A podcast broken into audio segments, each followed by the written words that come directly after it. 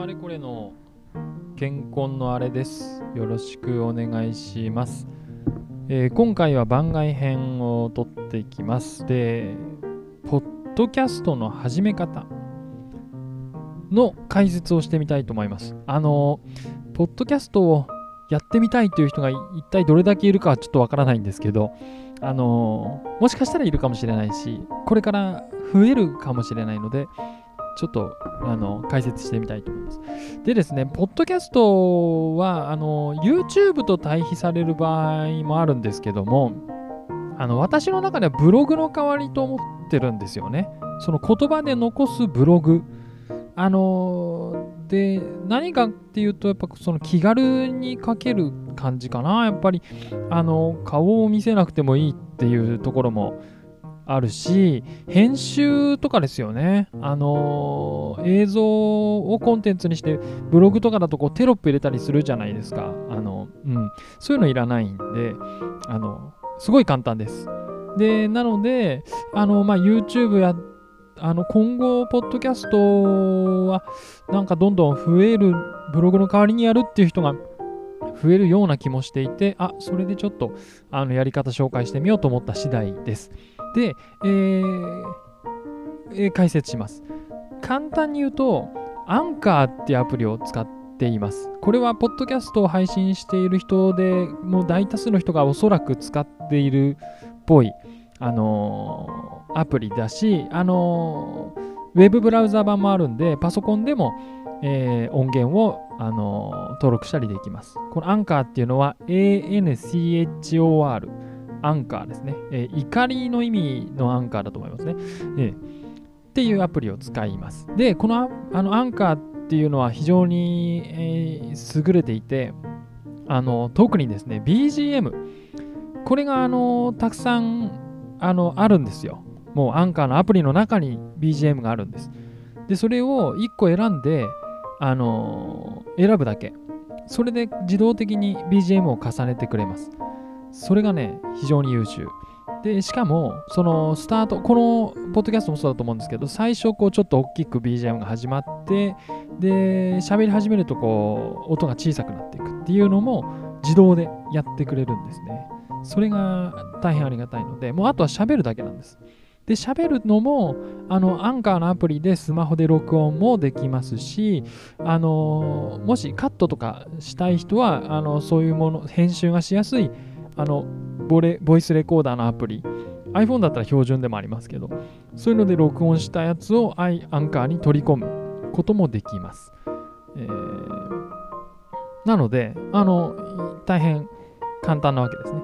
アンカー一つでできちゃいますっていうことです。で、えっ、と、今言ったようなやり方っていうのは私も一回やったことあって、一回っていうのはちょっと後で説明しますね。あの、屋外で、えー、と録音してそ、即、その日のうちに、あのーアップした回があるんですけど、嬉しいことがありましたとかってやつですね。あので、できます。その時はもう iPhone1 個使っただけ。それと、あの何？イヤホンマイクを接続して、あの iPhone1 個、あのアプリもアンカー使っただけっていうことなんですけども、実際普段はですね、ちょっと違うやり方をしてるので、そっちも紹介します。で、えっと、というのは、あの、まあちょっと、アンカー、アンカーっていうか、えーあの、イヤホンマイク、イヤホンマイクで撮るだけだと、ちょっとね、息の音とか、なんか、まあ、なんか、あの、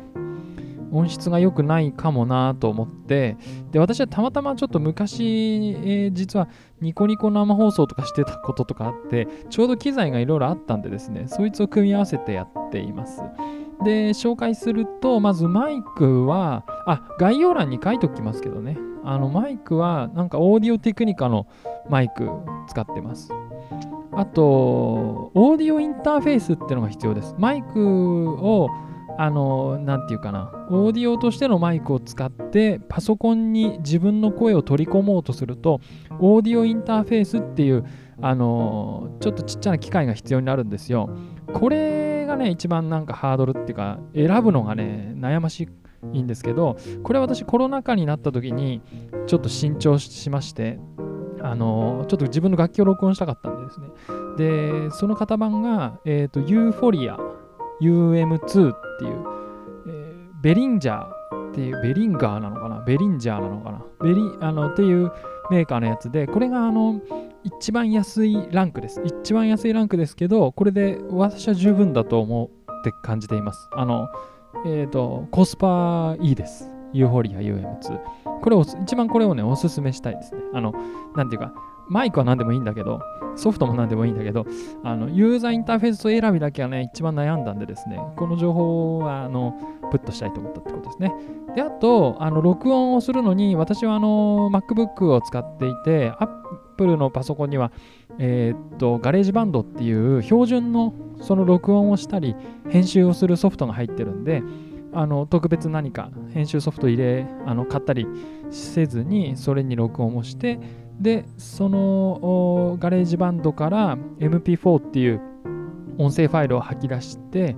でそれを、あのー、今度は、えー、と Google Chrome で開いたアンカーのそのウェブブラウザー版のサイトに、えー、自分のアカウントでログインしてそれで音声ファイルをアップロードするとそういう感じです。で、え、ー、と、詳しくはですね、まあ、いろんな YouTube とかでも上がってますんで、あのー、調べていただいてければと思うんですけど、そのアンカーの操作方法とかはですね、今日私が伝えたかったのは、アンカーっていうのを使うと簡単にできるよっていうことです。で、えっ、ー、と、あ、そうか、追加しておきたいのは、アンカーを使ってアップをすると、えっ、ー、と、Apple Podcast、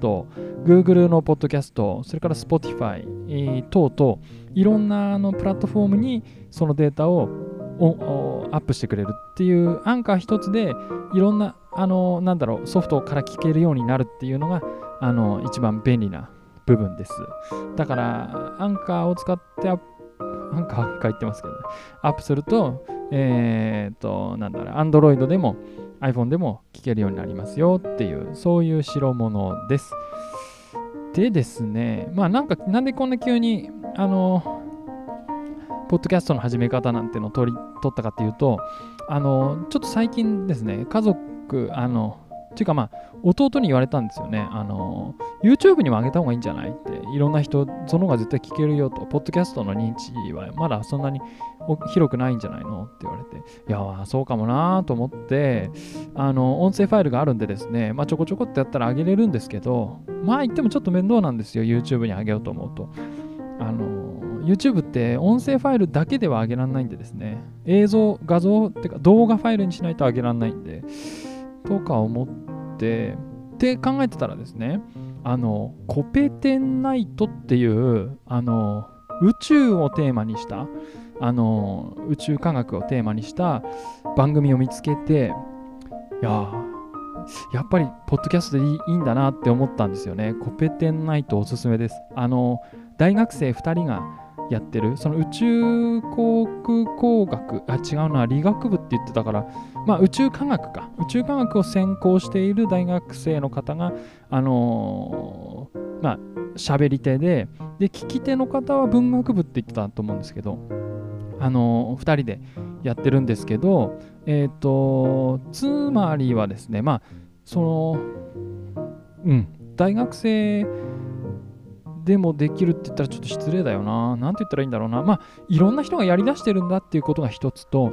で、いろんな人が日常語りのポッドキャストのチャンネルは今増えてるんですよ。去年から今年に限ってすごい増えてるんですけど、コペテンナイトっていうのはそのテーマを持って、どっちかっていうと情報提供に重心を置いてる番組なんですよね。で、あで私がやろうとしてることとそういう点であのシンクロするなと似てるなと思ったんです。でそういう専門性、うん、一部専門性があってあの情報を得にくいし文字で読んでもパッと分かりにくいものをポッドキャストで配信しようとしている人がそれを大学生がやってるっていうのが私はあのー、いややっぱそうだよなって。ポッドキャストってそうだよなって結構思ってあのちょっと自信っていうかね、あの勇気をもらいました。なので、ちょっとまあ YouTube と両方でやるってことはちょっと、まあ、やっぱり当面しないで、あのきっとこれからポッドキャストが盛り上がってくるであろうというあの予想のもと、えー、これからもポッドキャストに基本的にアップしていくということをしていきたいと思います。ということで、皆さんもあの気軽にあのブログ感覚でポッドキャストを始めてみてはいかがでしょうかという回でした。最後まで聞いていただきありがとうございます。